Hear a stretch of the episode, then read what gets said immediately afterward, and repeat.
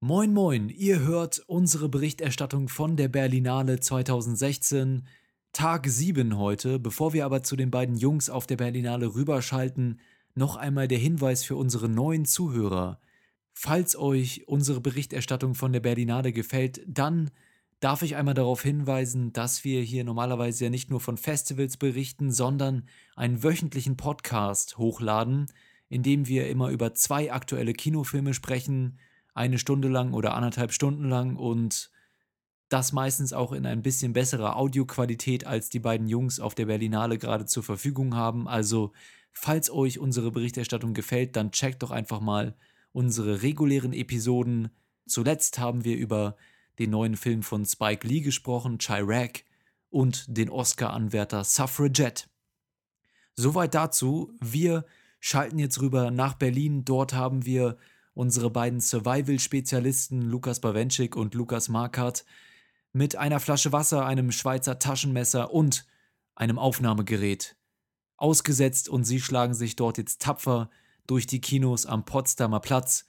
Und da ich gestern keine Zeit hatte, sie anzurufen, haben sie mir liebenswürdigerweise ihren Bericht von Tag 7 auf der Berlinale aufs Band gesprochen. Und da hören wir jetzt mal zusammen rein. Bitteschön.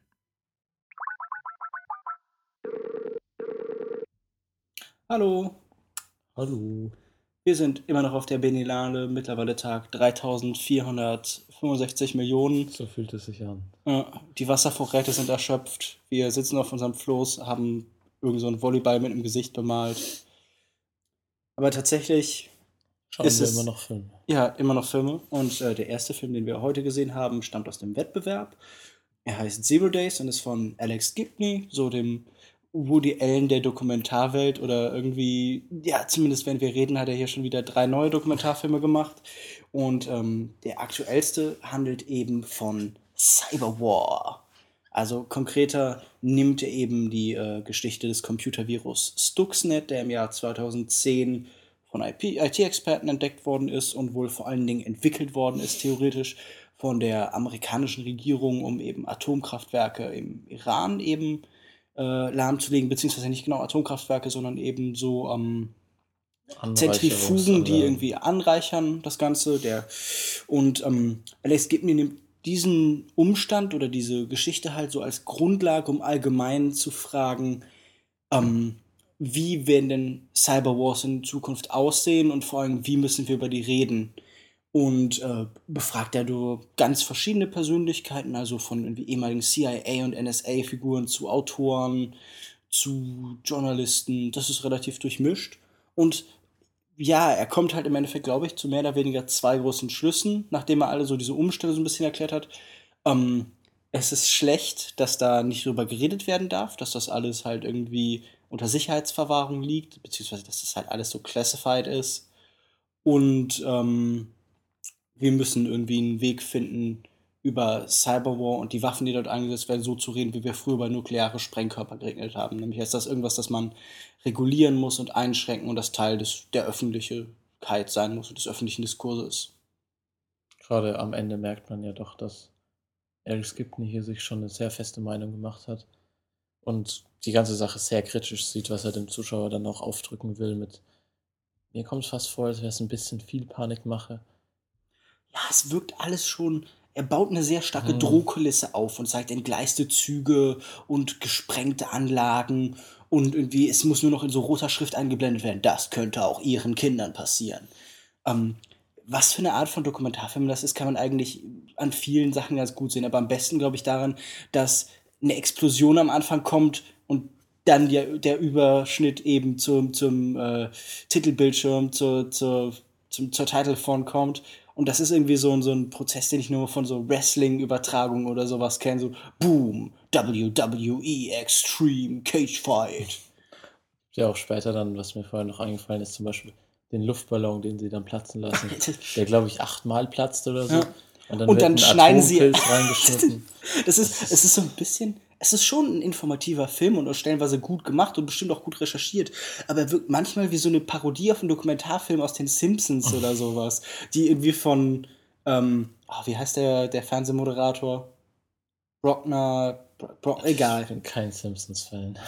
Okay, dass du ein schlechter Mensch bist, können wir noch ein anderes Mal besprechen. Ich bin wohl auch keiner mehr sein, ich erinnere mich nicht. Auf jeden Fall ähm, theoretisch ganz gut, informativ, aber sehr repetitiv und doch arg eindeutig für sowas. Mhm. Also ein bisschen enttäuschend. Für mich persönlich ein bisschen enttäuschend war auch der neueste Film von Thomas Winterberg, äh, Collectivate, beziehungsweise The Commune oder wahrscheinlich in Deutschland die Kommune oder so, der auch im Wettbewerb lief. Eine wohl relativ persönliche Geschichte. Thomas Winterberg hat ja wohl selber mehrfach in Kommunen gelebt und hat auch gesagt, er hat den Film irgendwie aus dem Wunsch heraus gemacht, zu erzählen von dem Leben in Kommunen. Und es ist im Endeffekt die Geschichte von einem Architekturdozenten, also der unterrichtet an der Uni, aber arbeitet auch irgendwie an Projekten und macht dann, nimmt an Wettbewerben teil dafür. Erik, der ähm, des Vaters, die, die das große Haus seines Vaters erbt, zusammen mit seiner Frau, die äh, TV-Moderatorin ist. Und ähm, sie entschließen sich kurzerhand, zuerst so ein bisschen gegen den Willen ja. von Erik, da eine Kommune einzurichten. Also wir befinden uns eben in äh, Dänemark. Ich nehme jetzt an, irgendwann so in den 60ern, 70ern. Ja, also halt auf jeden Fall um diese 68er Revolutionszeit und ähm, der Geist ist da halt auch durchgängig zu spüren. Und der Film erzählt dann vor allem die Geschichte des Verfalls dieses revolutionären Geistes am ehesten für mich. Also es zieht dann so eine sehr diverse Gruppe von verschiedenen Menschen, also, also ein so ein Alt-Hippie halt, irgendwie ein jemand aus dem Ausland, es wird nicht näher definiert, der relativ schlecht die Sprache spricht und so ein, so ein ja, 68er Elternpaar mit einem sterbenskranken Sohn und ähm, ja, Winterberg nimmt halt das, was er ja schon öfter gemacht hat und macht so eine psychologische Gruppendynamik, wo dann alle Leute aufeinander stoßen. Und hier geht es wohl vor allem darum, dass eigentlich in dieser Kommune alles geteilt werden soll und der Gedanke so ein bisschen so ein kommunistischer ist, aber also ja, Kommune, Kommunismus ist ja jetzt nicht weit voneinander entfernt.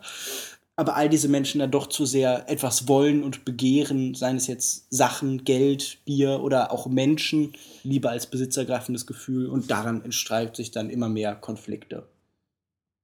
Funktioniert hat das Ganze für mich zumindest am Anfang noch ganz gut wo dann die ganzen verschiedenen Leute eingeführt werden, kommt auch zu vielen lustigen Situationen. Später sind die dann alle für mich ein bisschen sehr in den Hintergrund gerückt. Man kann eigentlich sagen, dass es dann ein ziemlich konventionelles Beziehungsdrama ist, abgesehen von diesem Außenrum halt mit der Kommune. Also es geht halt darum, dass Erik dann später eine, ein Mädchen kennenlernt bei ihm an der Uni, eine, eine Schülerin von ihm, eine Studentin und äh, sich in die verliebt und die dann auch eben einzieht. Ja, aber auch erst dann nach einer Zeit. Also davor mhm. ist dieses typische Gerüst von Familie zerfällt sich und das Kind ist natürlich Leidtragende, die mhm. Tochter. Freya oder Freya hieß sie. Mhm. Die irgendwie dann auch in sich in so sexuelle Eskapaden stürzt. Ja. Und ähm, ja, ich fand den schon nicht, nicht schlecht oder so, aber ich finde, einmal ist er einfach sehr plakativ mit seinem Thema. Also am Ende wird wirklich diese, dieses Zeitalter der Liebe zu Grabe getragen mit so den extremsten und offensichtlichsten Metaphern, die man irgendwie dafür finden kann. Und man merkt die Zuneigung, die für Winterberg für dieses Milieu hat oder für diese Zeit. Aber ähm, man merkt halt auch deutlich, dass es ein Abgesang ist. Und es ist, ich weiß nicht, ob es ein rein nostalgischer Film ist, aber es ist ja durchaus einer, der sich mit dieser Zeit auch kritisch auseinandersetzt und mit so, ja, mit so einem Hippie-Kommunen-Lifestyle. Für mich kommt halt über das, was geschildert wird, hinaus wenig bei rum und es ist halt auch einfach stellenweise ein sehr zähes und mhm. vorhersehbares Drama. Also ich fühlte mich schon mehr an Filme wie Das Fest oder Die Jagd erinnert als zuletzt bei Am grünen Rand der Welt, Far From the Maddening Crowd, der ähm, Thomas Hardy-Verfilmung sicher besser als der letzte Film. Ja, Wir haben ihn auch Fall. im Podcast besprochen. Aber trotzdem jetzt nicht die große Empfehlung. Kein großer Wurf, nein, das auf keinen Fall. Ähm, war denn der Film, den du ohne mich gesehen hast aus dem Wettbewerb, aber außer Konkurrenz laufen, News from Planet Mars, ein französischer Beitrag von Dominique Moll, eine Offenbarung? Eine Offenbarung wohl nicht, aber doch auf gar keinen Fall ein schlechter Film, hat mir ganz gut gefallen. Lustigerweise sind es meistens die Filme, die mir gefallen, wo du nicht dabei bist. Ja, es liegt wahrscheinlich an mir. Ja. Wahrscheinlich habe ich eine schlechte Aura. Vermutlich. Nein, aber es war ein sehr angenehmer Film, lässt sich wohl am besten beschreiben als so eine Satire mit sehr schwarzem Humor. Geht ein bisschen so in die Richtung, hat mich erinnert an ähm, das Brand, brandneue Testament. Mhm. Der, also hier passiert auch viel Absurdes, vielleicht natürlich nicht ganz so skurril, aber es gibt auch einige so surreale Traumsequenzen. Worum geht's denn? Kannst du kurz so Es ungefähr geht um- die Handlung nacherzählen? Es geht vor allem um einen Vater, der mit seinen zwei Kindern lebt. Die Mutter ist ähm, TV-Moderatorin, ist so gut wie gar nicht zu Hause. Also man sieht sie nur im Bildschirm, halt über Übertragungen, Mhm. wo die Kinder dann auch am Fernseher sitzen. Der Vater hat so ein bisschen Probleme mit den Kindern, er weiß nicht so, wie er mit ihnen reden soll, sie offenbaren ihm sich nicht so richtig. Und dann passiert natürlich jede Menge in seinem Leben. Also er arbeitet in so einer IT-Firma, muss irgendwann dann mal so die Arbeit von einem anderen überprüfen, der total ausrastet, zum Beispiel mit einem Beil durch die Gegend wirft und ihm ein Mhm. Ohr abschneidet. Also wirklich einige lustige Dinge, die auch so überhaupt Mhm. nicht zu erwarten waren. Und direkt aus dem Leben halt. Also wer, wer kennt das nicht, Ja. Situation? Arbeitskollege morgens hat schon wieder den Kaffee weggesoffen, packt man erstmal das Beil halt aus der Ja. Schreibtischschublade und so. Nee, aber in die Richtung geht es. Also es ist wirklich sehr angenehm, sehr unterhaltsam. Hat mir ganz gut gefallen auf so eine leichte Art und Weise. Also es ist auf Mhm. jeden Fall wieder nichts, was man unbedingt sehen muss. Aber ja, gerade so im Wettbewerb, wo dann doch vieles jetzt nicht so stark war oder auch halt so dramatisch. Ne? Ich meine, so leichte Sachen gucken sie ja doch eher weg. Also du meinst, das ist jetzt vielleicht so, so ein bisschen für das Arthouse-Publikum so ein Nachfolger für sowas wie das Brandneue Testament, Ja. der ja auch ein solider Hit war hier irgendwie oder ganz gut gelaufen ist, glaube ich. Als nächstes haben wir dann wieder zusammen gesehen. Da hat er der gleich ein Ja. bisschen weniger gut gefallen. In der Kategorie Berlinale Spezial Gala. Ein Film von Don Cheadle, mit Don Cheadle, über nicht Don Cheadle, sondern äh, Miles Davis, den bekannten Jazzmusiker, beziehungsweise erklärt er im Film ja auch, eigentlich macht er keine Jazzmusik, das ist ein Kunstwort und da kann er nichts mit anfangen. Er macht nämlich äh, Social Music, soziale Musik. Was genau das heißt, wird im Film nicht erklärt. Ähm, so 100 Prozent, aber der Film selbst ist eben ein Biopic über Miles Davis, aber kein ganz klassisches, denn die eigentliche Handlung spielt tatsächlich so an einem Tag. Und ähm, Mit Rückblenden. Genau, diese klassischen Biopic-Elemente, die man sonst kennt, von einem Leben, das Station pro, Station durchgangen wird, durchschritten wird, findet dann in so Rückblenden statt, die vor allen Dingen eben von Miles Davis Beziehung zu seiner Ehefrau Frances handeln. Die, die für ihn irgendwie das Tanzen aufgibt und die halt irgendwie, äh, ja, zunehmend mit seiner Untreue eben zu kämpfen hat. Und auf der eigentlichen Geschichtsebene ist es so, dass Miles Davis seit fünf Jahren äh, keine Musik mehr herausgebracht hat und irgendwie so ein Junggesellen-Dasein irgendwie führt im Nichts und niemand mehr sehen will und sich nur noch zuguckst und so sich von einem Scheck von seiner Firma zum nächsten gerade so hangelt. Und jetzt tritt in sein Leben Ewan McGregor als Reporter für das Rolling Stone Magazine äh, mit dem Namen äh, fällt mir nicht ein, aber er hat eine blonde Perücke auf. Perücke? Vielleicht hat er einfach lange Haare. Hatte der nicht schon mal lange Haare? Aber hat Ewan McGregor so glatte, so glatte Haare? Also ich meine, man kann ja Haare glätten, aber das sein, ich fand das sah aus wie eine Perücke. Na gut, auf jeden Fall hat Ewan McGregor in diesem Film glatte blonde Haare. Ob das, äh, also er hat nicht diesen komischen Jedi-Rattenschwanz Ja. aus ähm, Episode 1, das ist wahrscheinlich besser. Er tritt jetzt eben in das Leben von Miles Davis, weil er über ihn berichten soll.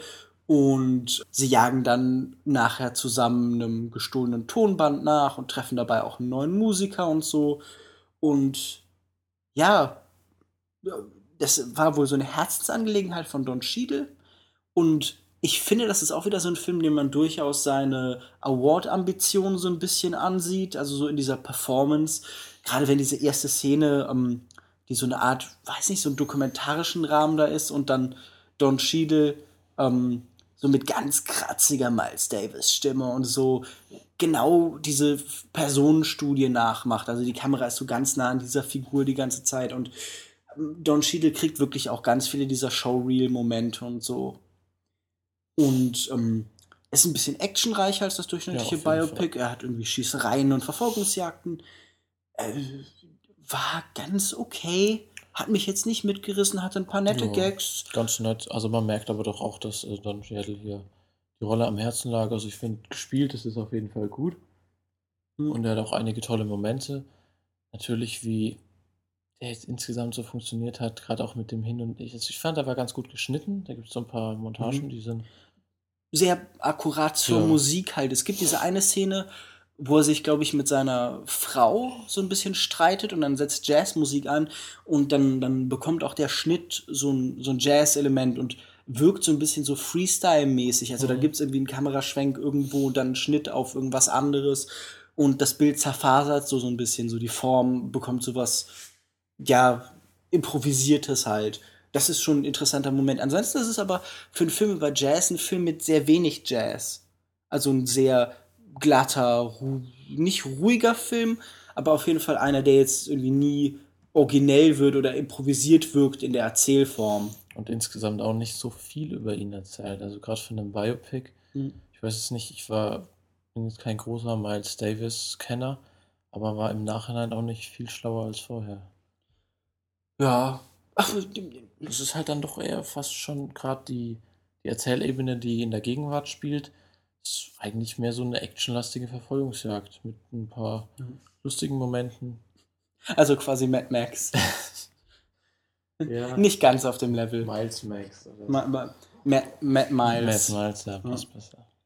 mit äh, so einem Trompetenspieler, mit einer Trompete, die Feuer schießen kann.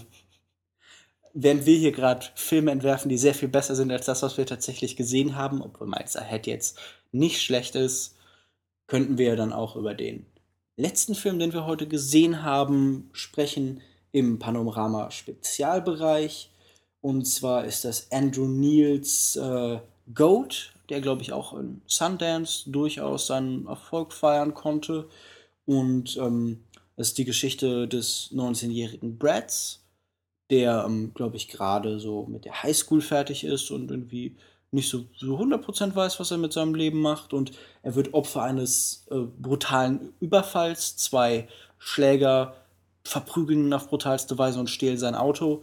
Und es ist ein sehr traumatisches Erlebnis für ihn. Also er kämpft wirklich damit. Und sein Bruder versucht ihm zu helfen und lädt ihn zu sich irgendwie ein oder zu Freunden. Und ja, Brad gefällt diese ganze Situation so sehr, dass er auch in das Leben, das sein Bruder führt, nämlich in das College-Leben einsteigen will und geht dann auf dieselbe College-Schule und ähm, versucht auch in dieselbe Studentenverbindung Phi Sigma Mu oder Mu ähm, hineinzukommen, muss dann aber schnell feststellen, dass die sehr harte und brutale Aufnahmerituale haben, die seine, ja, seine Überzeugung, unbedingt dieses Leben führen zu wollen, auf eine harte Probe stellen. Wie fandst du Goat? Wir, wir haben den ja vorhin erst gesehen Ja. und haben jetzt auf dem Weg so ein bisschen drüber geredet und sind noch nicht so richtig zu einem Ergebnis gekommen, so vom Gefühl her. Hm, Also vielleicht nee, kein Film, der mich jetzt 100% überzeugt hat, aber so einzelne Ideen. Also ich fand auf jeden Fall ähm, die Geschichte um quasi die Bruderschaft Mhm. und die Aufnahmeriten gelungen, weil man, man hat es zwar so ähnlich, wie du vorhin schon auch gesagt hast, zum Beispiel eine Stufe weiter mit Militärfilmen und so Drill-Commandern Mhm. schon gesehen, aber jetzt in dem, in dem Aspekt so habe ich es zumindest noch nicht mitbekommen. Und auch die Geschichte um die beiden Brüder fand ich ganz gut, das Verhältnis der beiden. Zwischendrin, gerade auch mit dem langsamen Einstieg, der zwar so seinen Sinn hat, aber sich ein bisschen viel Zeit lässt. Mhm. Ja. Ja, so viel Zeit. Ich meine, das ist ja ein 102-Minuten-Film. Das ist ja auch noch im Rahmen des Erträglichen. Ich muss halt noch mal sagen, ich finde tatsächlich, dass man dieses Erzählmuster schon in Militärfilmen sehr, sehr oft gesehen hat. Du meintest jetzt, okay, das ist schon was anderes, weil es irgendwie mit Studentenverbindung ist und die werden in der Richtung meistens eher so als Gag erzählt. Und ähm, vielleicht ist das eine clevere Idee, die so ein bisschen zusammenzuwerfen. Aber ich hatte halt wirklich das Gefühl, in, in jedem Film über irgendwie die Mari Marines oder sowas oder die Navy oder so, hat man diese brutalen Aufnahmerituale mit Nachtzwecken und dann müssen die irgendwas machen oder so schon in so ähnlicher Form gesehen.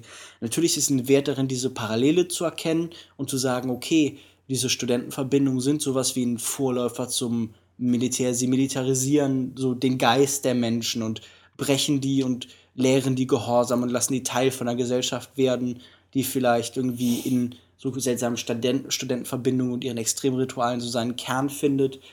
Aber ich weiß halt nicht, ob der Film mir besonders viel erzählt hat. Ich fand ihn sehr vorhersehbar.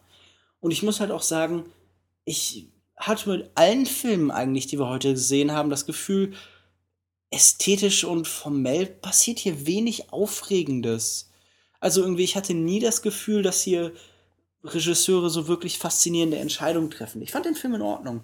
Ähm, und wenn ich dem Film irgendein gewaltiges Lob aussprechen kann, dass James Franco vorkam und ich ihn nicht nervig fand, sondern ich habe gedacht, ja, das war ein guter Einsatz von James Franco. Mhm. James Franco wird in den Bauch geboxt. Ja, er hatte so eine sehr kurze Rolle. Es war eine Szene, glaube ich, was. Ich, ja, also so eine Sequenz, ja. also aus so kleinen Szenen halt. Wo er aber wirklich sehr gut reinpasst. Hm. Also tatsächlich sehr unterhaltsam. Ja. Sehr, sehr gutes Cameo. Allgemein, äh, die Darsteller haben mir wirklich sehr gut gefallen. Ähm, kennt man aus dem Cast irgendjemanden noch? Danny Flaherty, Ben Schnatzer, Nick Jonas. Äh, ich, mir ich glaube, der Hauptdarsteller ist ziemlich neu, wurde deshalb auch so ein bisschen ich, ich habe hab sofort gelesen, Sie hat jetzt auch irgendwie einen längeren Vertrag tatsächlich sofort irgendwie okay. abgeschlossen oder so. Ich weiß ja, nicht. war auf jeden Fall gut in dem Film. Also hm. wahrscheinlich auch der beste von, na gut, abgesehen von James Franco, aber von den Schauspielern.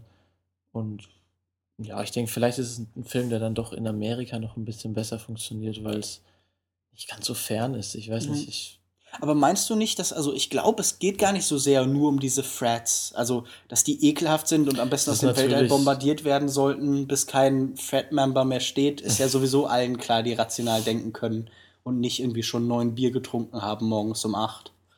Ähm, aber ich glaube, es geht doch viel stärker eher um dieses Männlichkeitsbild, das da irgendwie verhandelt wird. Also er irgendwie ist halt, wird die ganze Zeit Pussy genannt und ist schwach und ja, hat dann diese traumatische Erfahrung und macht sich dann zum, will zum harten Typen werden. Auch, ja, aber auch das ist ja in Amerika sehr viel ausgeprägter als bei uns. Meinst du, dass das so krass ist? Ja, ich weiß es so nicht. Colleges auf jeden Fall. Ja, ich, vielleicht ist das stärker ritualisiert in den USA und irgendwie an Institutionen gebunden oder so. Aber ich glaube, dass dieses, ey, irgendwie jetzt, jetzt sei doch mal stark, du Schwuchtelmäßige, doch jetzt in Deutschland auch nicht. Wirst du natürlich auch an der Uni dauern, ne? ja, ja, ich meine, im Unikontext vielleicht jetzt nicht. Ich glaube, die deutschen Universitäten sind schon, ähm, also zumindest von meinem Gefühl her natürlich ein anderes Umfeld als die amerikanischen Colleges.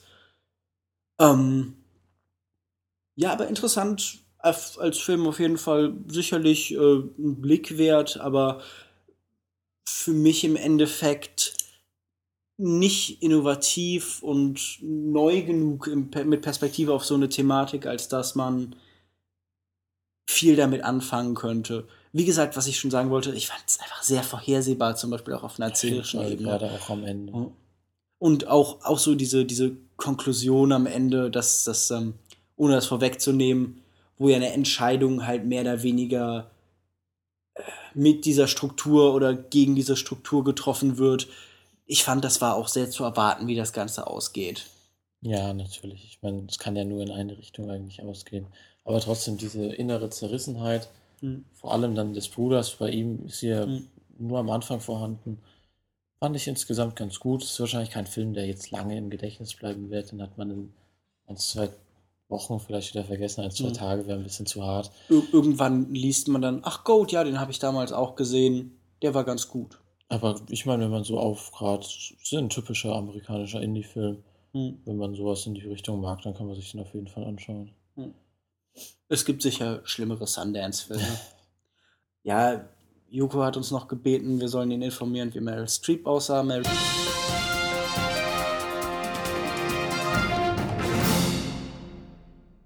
Meryl Streep ist immer noch eine Frau, im, äh, die schon ein bisschen älter ist und sie trägt Kleidung, hat zwei Augen und Ohren und so. Und ähm, ist doch egal, wie Meryl Streep aussieht. Scheinbar saß Anke Engelke neben mir und du hast es mir nicht gesagt. Ja, also ich bin mir gar nicht mehr sicher, ob sie neben dir saß oder hinter dir. Aha. Aber sie sitzt auf jeden Fall dauernd im Pressepublikum. Ja, aber bei uns auch, bei mir konkret. Also. Ja.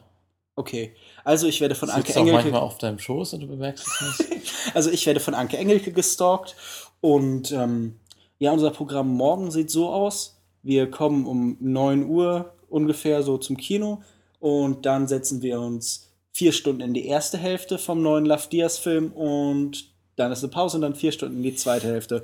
Und lasst euch nicht von Lukas erzählen, irgendwie, es gäbe noch die Möglichkeit, vielleicht guckt er was anderes oder so. Der versucht sich schon die ganze Zeit, um diesen Film zu drücken und man merkt ihm so schierlich Ja, ich habe ich hab ordentlich. Respekt vor dem Film. 485 Minuten, das vergeht auf wie im Flug. Hm.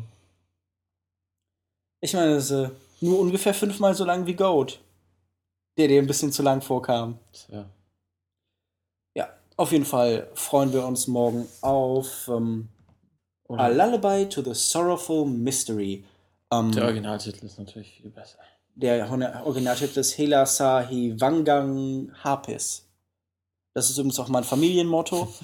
Ansonsten gibt es eigentlich nicht mehr viel zu sagen, außer ähm, die Berlinale geht langsam auf das Ende zu. Wir sehen immer noch Filme. Manche davon sind gut, manche Ja, davon sind nicht so Ende ein gut. bisschen besser. Genau. Und damit wünschen wir Tschüss, auf Wiedersehen, gute Nacht, guten Morgen, guten Mittag und Tschüss bei DVD-Kritik. Tschüss.